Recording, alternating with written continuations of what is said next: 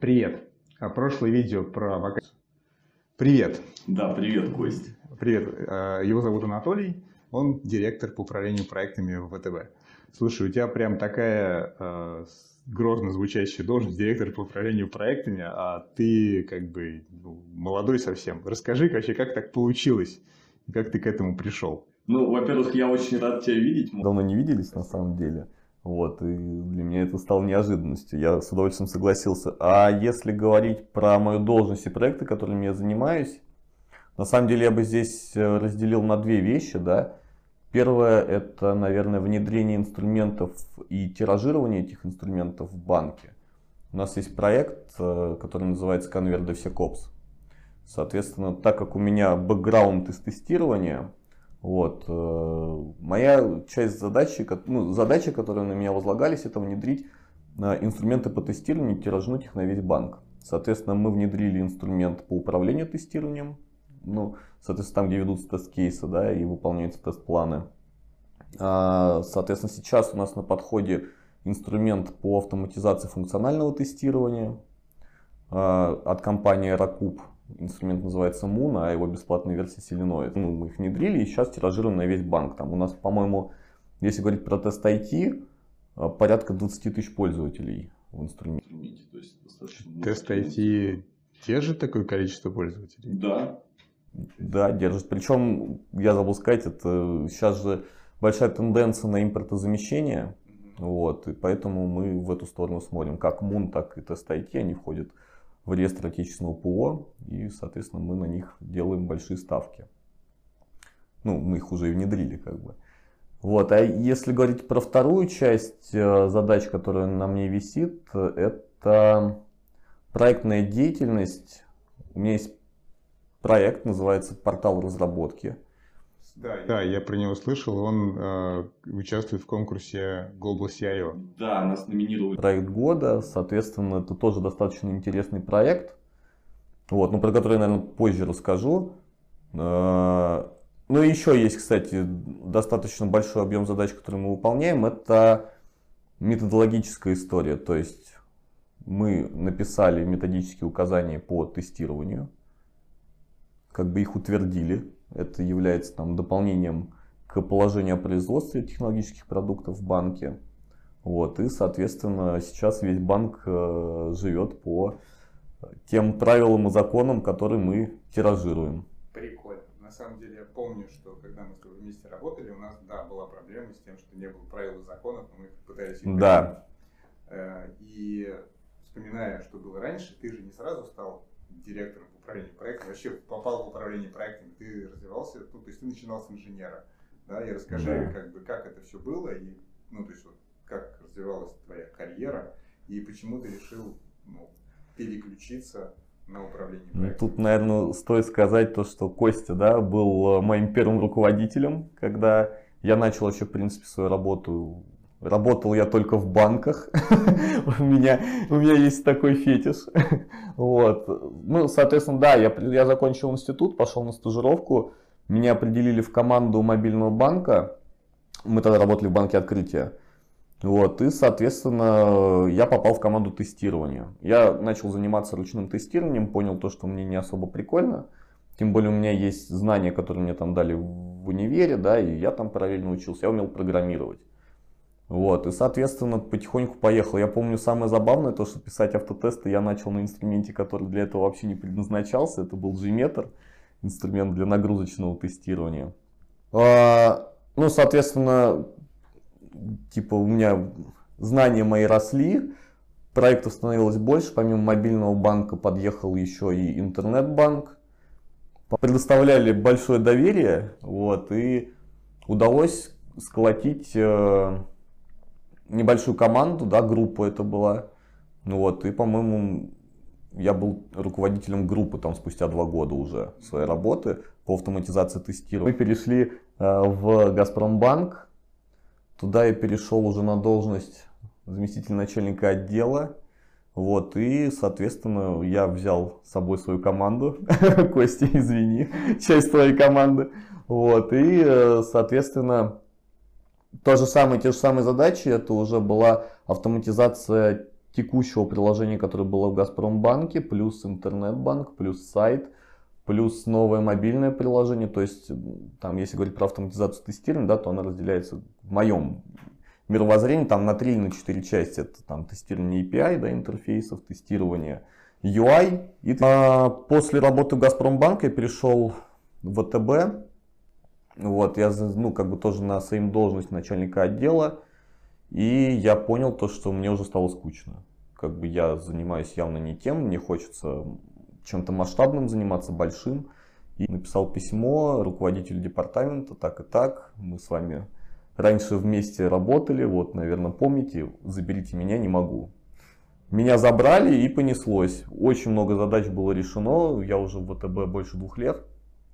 Соответственно, реально огромный объем задач. И самое интересное то, что вот чем мы занимаемся, это реально полезные вещи, которые тиражируются на весь банк. То есть мотивация понятна, да, ты занимался автоматизацией тестирования, это все-таки достаточно ограниченная область, это область, которая, в общем-то, ну там развитие, конечно, может быть, да, но оно не связано с чем-то новым, это скорее, скорее проверка чего-то уже существующего, да. Есть свой потолок. Да, и есть как бы потолок, который на самом деле достаточно тяжело пробить, и ты молодец, что решил переключиться именно в разработку. Ну, на самом деле, а, на мой взгляд, э, от автоматизации тестирования до разработки достаточно недалеко идти. Вот. И возвращаясь э, к тому, что ты делаешь, вот ты говоришь DevSecOps, да? Расскажи, что это такое, чем это от DevOps отличается и почему это сейчас стало таким новым термином. То есть, если ну, раньше был типа Ops, да, потом стало DevOps, а сейчас это DevSecOps. И, да, что, что дальше? Там будет ну, какой-нибудь еще Ops? На самом деле тоже достаточно интересная история. Типа вот есть стандартный DevOps, да, который помогает, грубо говоря, там в разработке автоматизировать процесс сборки и, соответственно, деплоя на, там, начиная от тестовых сред, да, и заканчивая промышленными стендами. А, откуда появилась СЕК? Как бы, понятное дело, мы работаем в банке, да, и э, большая э, львиная доля да, внимания уделяется именно информационной безопасности. И начали появляться в свое время инструменты, которые предназначены именно для э, проверки на уязвимость информационной безопасности. Ну, не знаю, там начинает сканирование исходного кода, такие инструменты, как Sonar, да, который сканирует исходный код, смотрит, нет ли там каких-то закладок там, или еще чего-то, или каких-то базовых вещей. Вот. И заканчивая такими понятиями, как э, статический анализ кода, динамический анализ кода, и прочее, прочее, прочее. Так вот, э, все эти инструменты, они входят в этот конвейер, встраиваются там единый pipeline, и все это работает как единый механизм. Команды просто садятся на этот pipeline, и они ну, как бы особо уже не задумываются о том, что как, как бы им это проверить и пройти там их quality гейты. Вот. Вот откуда взялось сек. Хорошо, понятно. А, Окей, вернемся к тому проекту, который ты сейчас делаешь. Большой, большой проект, который, э, которым пользуется весь банк и который сейчас участвует в конкурсе. Что это такое? Ну, в общем, э, портал разработки. Хоть он называется там э, именно порталом разработки, да, на самом деле он предназначен для всех участников производственного процесса, там, начиная от аналитиков, э, дизайнеров, э, разработчиков, заканчивая уже коллегами из э, поддержки и сопровождения.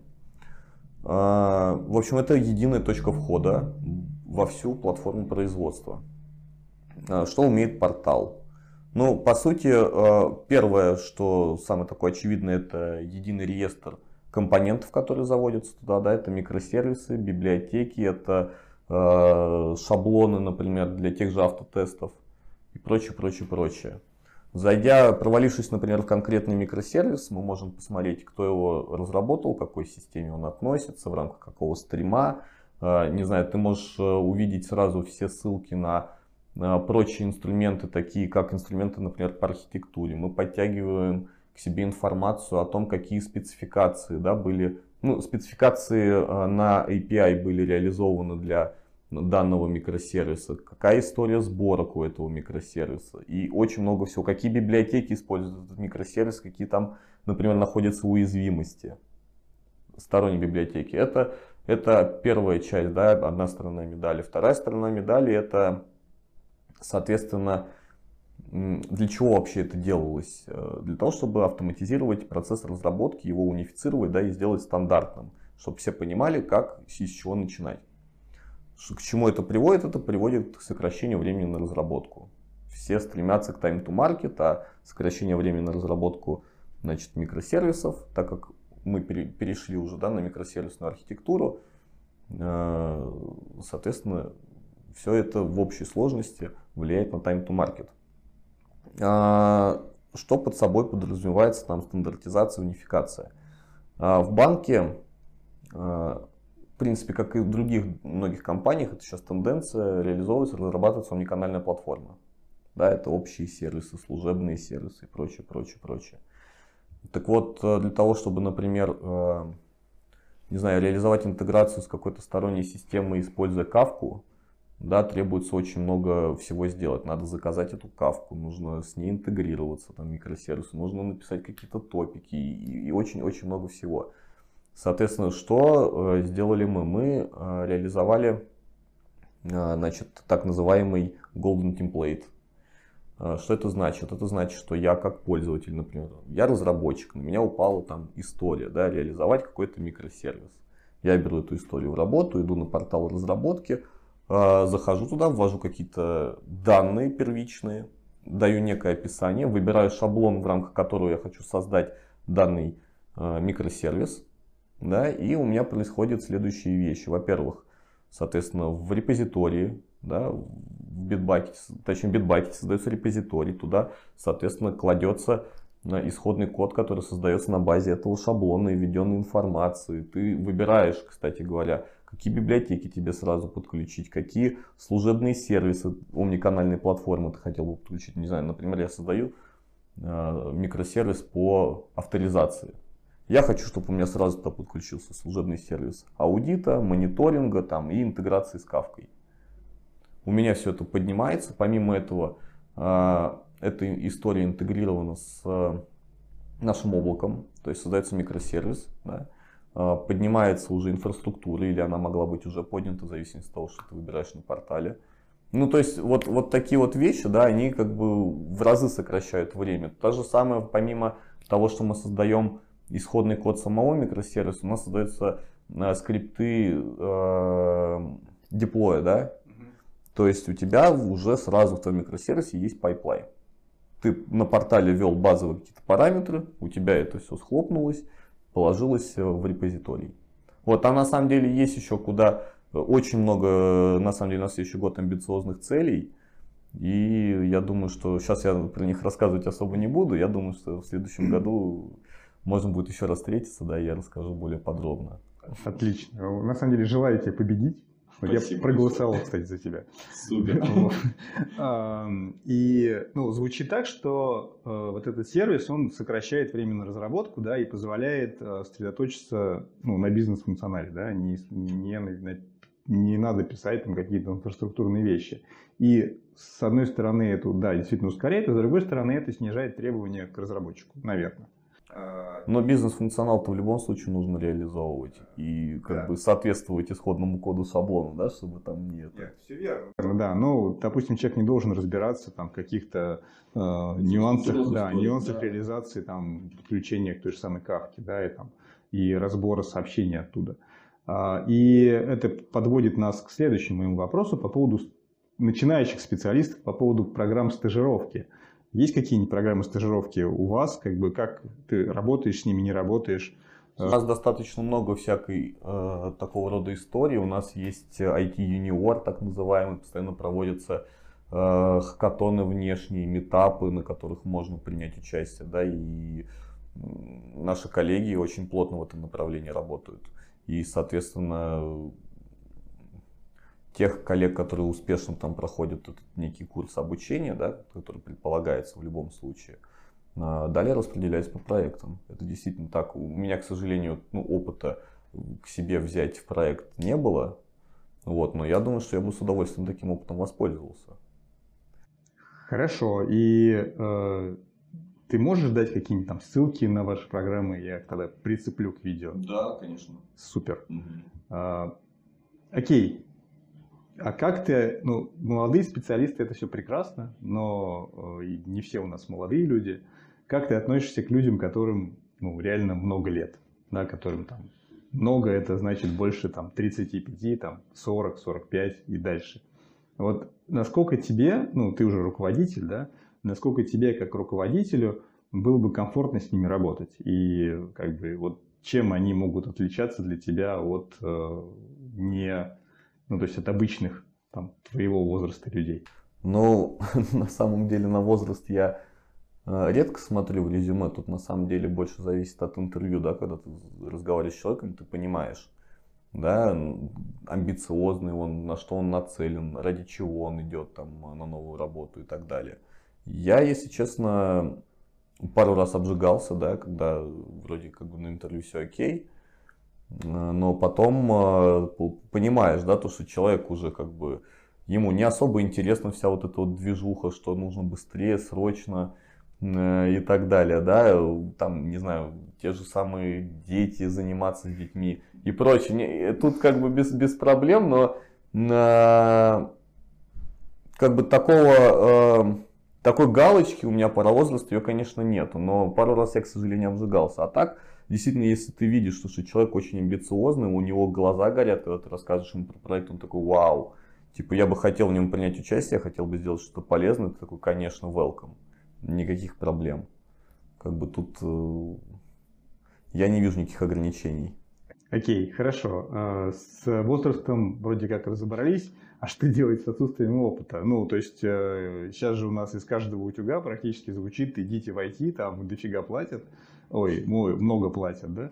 И э, приходите, вас там с руками оторвут. Насколько это правда? То есть ты как человек, который ну, нанимаешь, да, периодически ну, людей. На самом деле, я тут недавно сам столкнулся с такой ситуацией. У меня есть друг, да, который, э, скажем так, изначально был далек от IT. Вот, ему уже за 30. Вот, и, соответственно, он э, кардинально решил сменить э, свою сферу деятельности. Э, тут, конечно, важно в любом случае иметь какие-то базовые навыки, да, какие-то знания. Это первое. Второе, в моем понимании, у человека должен быть технический склад ума без этого. Ну, как мне кажется, в IT точно очень тяжело. Ну, IT это же техническая профессия. Конечно, техническая. И если ты, не знаю, всю жизнь читал литературу и историю и не знаешь, что такое там банальный дискриминант. Ну, ну это, это утрировано. Сейчас, сейчас половина подписчиков просто отписалась, мне ну, кажется. Нет, я шучу, конечно. Понятное дело, что таких вещей знать ну, не обязательно, но мне кажется, технический склад ума, он ну, как бы обязателен. Это субъективное мнение может быть, но почему-то я ему придерживаюсь. Вот. А изначально вопрос был, как, как бы я отнесся, если бы человек э, в, грубо говоря, за 30, без опыта в IT, захотел бы положительно. Типа, это же круто, когда люди да, готовы просто кардинально все поменять и изменить э, свою сферу деятельности. Особенно если они к этому начинают прилагать какие-то усилия, хотят учиться, хотят в себя вбирать. Это очень круто, и я только поддержу. Ну, Тут как бы я лукавить даже не буду. То есть я сам помогу, там, например, да, если какие-то вопросы могут возникнуть, ну, из серии там, расскажи мне, не знаю, какой у нас э, должен быть тестовый стенд или, не знаю, минимальный набор тестовых полигонов какой должен быть. Ну, и вот такие базовые вещи, которые, ну, которые человек должен знать. Понятное дело, что э, если человек не знает, там, как э, пишется тест-кейс, там, ручной, да, или он не умеет программировать, в этом ничего нет, то сложно там научить его. Ну, программировать, ладно, это другая история, а вот тест-кейс написать, ну, это все, мне кажется, банально там за, за неделю можно выучить и под, под, поднахвататься. вот. А если ты, ну, в принципе, приходишь и, и не понимаешь, как устроен как бы, мир вот этот IT, что такое там э, жизненный цикл производства, да, и так далее. Но вот с этими вещами, ну, когда ты идешь на собеседование, это уже нужно понимать и знать. Ну, на самом деле, нужно просто про это прочитать. Ну, да. Много есть где прочитать. Ничего нужно, сложного. Там. Да, нужно просто подготовиться к собеседованию. Это, да, это я с тобой согласен. На самом деле, прям очень обнадеживающе прозвучало. Вот, я прям, прям... Ну, слушай, а про технический склад ума, на самом деле, это вот про дискриминант, да, я немножко оговорюсь. Есть же всякие... Я в свое время любил э, на собеседовании задавать вопросы, там, они очень известны там из MIT, да, вопрос, который определяет твой уровень интеллекта. Ну, я не знаю, хочешь, я тебе задам сейчас вопрос один, но он легкий, ты ответишь. Ну, например, в пруду там одна кувшинка, да, каждый день э, э, количество кувшинок увеличивается вдвое. На 47-й день там э, пруд был полностью забит кувшинками. Да, на какой день пруд был заполнен кувшинками наполовину? На 46-й. Вот, да. Но не все могут ответить на этот вопрос. Понятно. Ну, вот такие, кстати говоря, там вот в этом это интересная история, кстати, советую почитать про этот экзамен MIT. Он состоит всего, по-моему, из трех вопросов. И было прособеседовано 3000 студентов, и, по-моему, всего 17% ответили на все вопросы правильно. Всего три вопроса. Да, всего три вопроса. Интересно, надо будет загуглить, посмотреть. А, Ну, на самом деле, спасибо тебе большое. Я был очень рад тебя увидеть. Я думаю, Взаимно. что мы еще с тобой скоро встретимся. Спасибо тебе большое. Спасибо, Костя. Вот. Увидимся еще. Да, Все. супер. Всем пока. Слушай, ну круто получилось, мне понравилось. Понравилось? Ну да. Еще позову тогда.